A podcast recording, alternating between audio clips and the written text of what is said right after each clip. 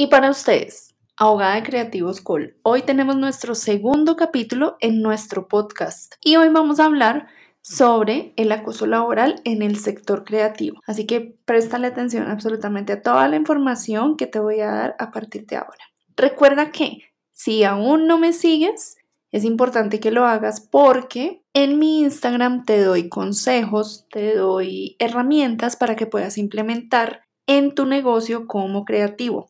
Y esos consejos, esas herramientas, no las vas a encontrar aquí en el podcast. Entonces, importante, sígueme en Abogada de Creativos Call en el Instagram. Y también recuerda estar revisando periódicamente cada ocho días. Vamos a tener capítulo nuevo de nuestro podcast. Así que, sin más preámbulos, si has visto mi perfil en Instagram, has podido conocer algunos consejos muy prácticos desde el punto de vista legal para tu emprendimiento. Y hoy en este podcast te vengo a hablar sobre un asunto bien interesante que atañe también a los creativos y a los emprendedores. El acoso sexual como una modalidad de acoso laboral en el sector creativo. Y es que esto no es nuevo. El acoso sexual para mujeres u hombres en el sector laboral siempre se ha presentado, pero aquí no te voy a hablar sobre la ética que debe existir en un entorno laboral por parte de todos los trabajadores, o sobre la obligatoriedad de denunciar ante la empresa y ante las autoridades correspondientes cuando estamos frente a un caso de acoso sexual, bien sea que se presente de una forma u otra. No, hoy lo que te quiero hablar es sobre cómo deben actuar las empresas, los grupos de trabajo cuando un trabajador presenta este tipo de denuncias. Hay que partir de algo. Todas las empresas o negocios, sin importar a qué actividad se dediquen, son susceptibles a tener casos de acoso sexual. Pero la pregunta es, siendo el área de directivos o el área gerencial, o incluso siendo el dueño del negocio, bien sea porque únicamente tienes un trabajador, tú eres el dueño y tienes un trabajador de más, ¿cómo podemos hacerle frente a este tipo de denuncias? Este podcast de hoy lo enfoco en este tema debido a un caso que surgió a finales del año pasado y que es de conocimiento público. Te voy a contextualizar. Una emisora colombiana muy famosa, conocida como Radiónica, tuvo que hacerle frente a una denuncia presentada por una de sus colaboradoras contra un cargo de alto mando. Voy a hablar en concreto porque el caso ya es de conocimiento público y ya ha sido divulgado en redes sociales que por ellas fue precisamente que llegué a conocer del caso. Para noviembre de 2022, por medio de la revista Volcánicas, se hacía pública la denuncia de Laura Obaté, periodista colombiana, quien denunció el acoso laboral mientras laboraba para Radiónica, emisora colombiana, por parte de Juan Felipe Reyes, el jefe de producción para el año 2018. Laura expuso que Felipe abusaba de su cargo como jefe para tener comportamientos de acoso laboral derivados en acoso sexual. Significa esto que el acoso sexual es una forma de acoso laboral materializado en Colombia y reconocido así por la jurisprudencia colombiana.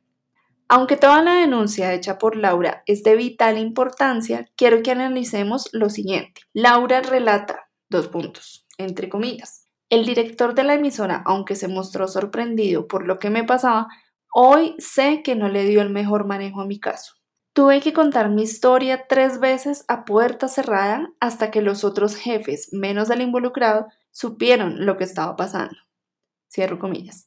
Y luego dice, vuelvo y abro comillas, pasó un fin de semana y el lunes siguiente me citaron a una reunión a puerta cerrada con todos los jefes de la emisora y Juan Felipe, él pidió disculpas y bajo presión tuve que aceptarlas. Y Laura más adelante continúa.